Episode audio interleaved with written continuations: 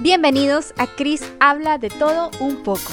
En el capítulo de hoy vamos a hablar de los sentimientos. Entonces, ¿qué son los sentimientos? Bueno, son un estado de ánimo que se produce por causas que lo impresionan a uno.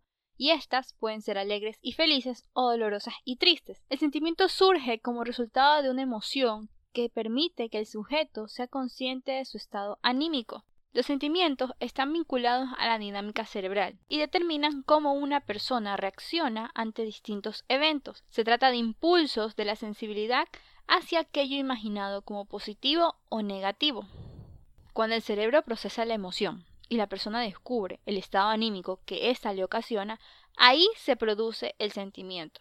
Cabe mencionar que emoción y sentimiento son términos que se suelen utilizar como si se tratara de lo mismo, pero lo cierto es que son dos conceptos distintos, pero están estrechamente entrelazados. Entonces ustedes se preguntarán, ¿qué es la emoción?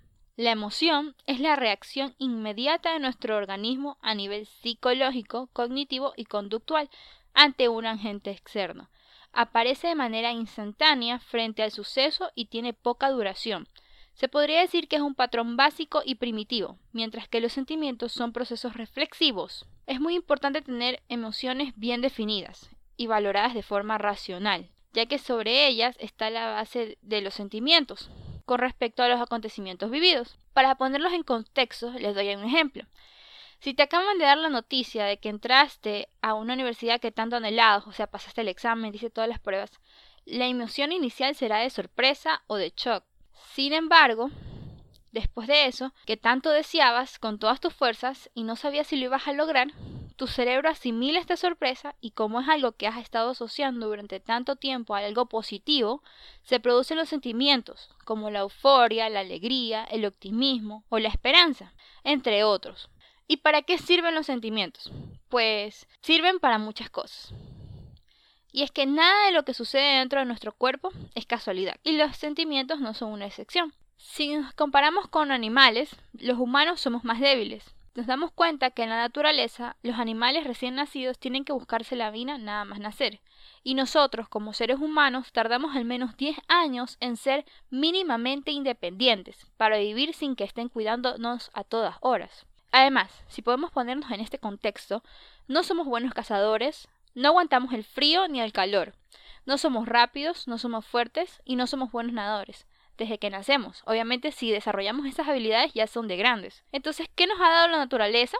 Bueno, para compensar esta falta de recursos físicos desde el inicio, que en principio supondría la extinción de nuestra especie, nos ha dado un bien único que es la conciencia. De esta conciencia ha nacido no solo la inteligencia, sino la capacidad de sentir y ver cómo las otras personas sienten. Esta inteligencia emocional, que es la capacidad de percibir los sentimientos que expresan los demás, no es más que una estrategia de supervivencia, ya que todos los sentimientos responden a algo, ya sea para socializar con los de nuestra especie como para impulsar cambios en nosotros mismos. Cada sentimiento tiene una unidad. Sentir esperanza es la manera que tiene el cerebro de asegurarse que queremos seguir vivos. Mostrar gratitud es el modo para conectar con los demás.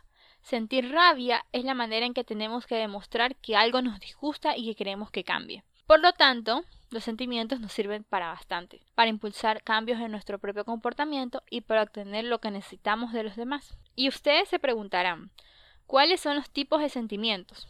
Pues todos los sentimientos distintos que experimentamos a lo largo de la vida o incluso a lo largo del día pueden hacernos sentir un gran espectro de estado de ánimo, y dependiendo de cómo nos haga sentir, los sentimientos los pueden clasificar como positivos o negativos. Entonces, ¿cuáles son los sentimientos positivos?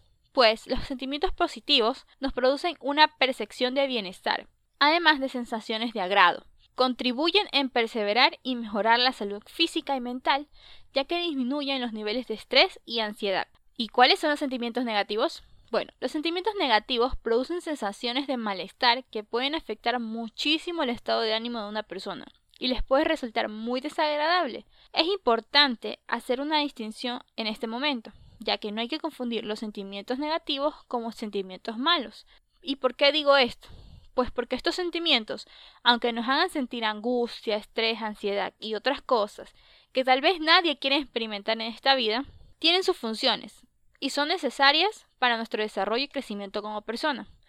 Porque al final del día, como dicen por ahí, si uno no ha sentido tristeza, nunca va a saber cuándo es la verdadera felicidad. La gestión de estos sentimientos es difícil, ya que al tenerlos en exceso pueden desencadenarse en enfermedades que afecten a la salud en general de la persona, como un trastorno depresivo o de ansiedad.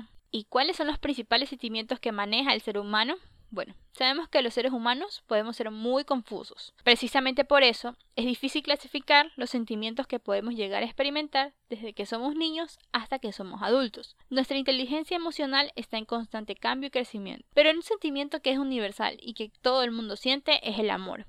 El amor es un sentimiento positivo que nace del afecto hacia nosotros mismos, hacia otra persona, hacia un animal, hacia un objeto o incluso una idea se origina en valoraciones subjetivas que hacemos cuando analizamos cómo nos sentimos con el otro. Pero del amor hay un solo paso al odio, ¿verdad? Y ese es otro sentimiento. El odio es un sentimiento negativo que genera repulsión hacia algo o alguien que nos haya hecho daño o nos haya hecho cosas que interpretemos como negativas. De eso se puede derivar la tristeza pues la tristeza es un sentimiento negativo que nace de la interpretación y el análisis de las situaciones que nos han hecho sentir emociones dolorosas. Un sentimiento totalmente contrario a la tristeza es la euforia. La euforia es lo que se experimenta luego de un subidón de energía, lo cual es ocasionado por un cambio hormonal. Gracias a eso todo se siente placentero y maravilloso. Otro sentimiento es la admiración. La admiración es el sentimiento de agrado hacia el otro luego de analizar sus éxitos y aspectos positivos, y que estos sirvan de inspiración para lograr metas que te propongas. Y un sentimiento completamente adverso a la admiración es la envidia. La envidia es todo lo contrario. Es un sentimiento negativo que nace de analizar los éxitos y aspectos positivos del otro de una forma negativa, lo cual ocasiona que deseemos lo que la persona tiene de una forma dañina que nos genera malestar en nuestra mente y en nuestro cuerpo. Pero también existe la esperanza. La esperanza es un sentimiento positivo que nace de llegar a la conclusión de que podemos alcanzar las metas que nos proponemos. Todo esto luego analizar las posibilidades y perspectivas que el futuro nos ofrece si seguimos por el camino en el que vamos. Pero ¿qué pasa cuando no se cumplen todos los que queremos? Viene el enojo. El enojo es un sentimiento que se produce luego de que algo o alguien nos hace algo que consideramos negativo o dañino. Es similar al odio, pero menos fuerte. Después de esto tenemos a la impaciencia. La impaciencia ocurre cuando queremos algo en un momento determinado y nuestro cerebro recibe señales de que aparentemente está tardando demasiado. Pero cuando llega, nos llega el sentimiento de la satisfacción. La satisfacción es un sentimiento positivo que se produce cuando por fin logramos conseguir algo que llevamos tiempo buscando. El siguiente sentimiento que analizaremos es la culpa. Es el negativo y aparece cuando, luego de realizar una acción y darnos el tiempo de analizarla, llegamos a la conclusión de que no hicimos lo correcto, ya sea según nuestros valores o según las normas de la sociedad. De esto deriva la preocupación, que es un sentimiento negativo que surge luego de que una vez hecha y analizada la acción, concluimos que puede tener consecuencias negativas para nosotros o nuestro entorno tenemos un sentimiento hermoso que es la gratitud. La gratitud es un sentimiento positivo que experimentamos cuando alguien hace algo lindo y considerado por nosotros y le estamos profundamente agradecidos. Pero, ¿cuál es la importancia de reconocer los sentimientos? Bueno, aceptar, interpretar correctamente y saber gestionar nuestros sentimientos es lo que nos hace tener más contacto con nuestra humanidad nos permite mejorar cada día como personas y ser más conscientes de los posibles patrones que pueden estar perjudicando nuestra calidad de vida.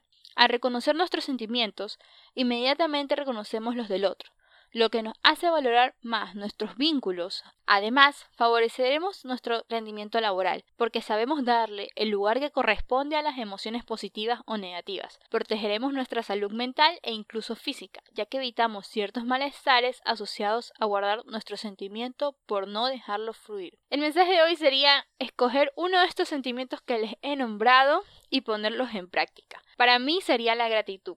Agradecer por lo que fue y por lo que no fue. Agradecer por lo malo y por lo bueno. Porque todo pasa por algo. Y soy creyente de eso. Y es que cuando algo se quita del camino es porque no era para ti y por algo salió. Entonces, hoy agradezco estar aquí, agradezco poder hablarles sobre este tema, pero sobre todo agradezco estar viva y todas las lecciones que he aprendido durante todo mi tiempo de vida. Este es el capítulo de hoy, no se olviden de seguirnos en redes sociales, les envío un gran abrazo y esto fue Chris Habla.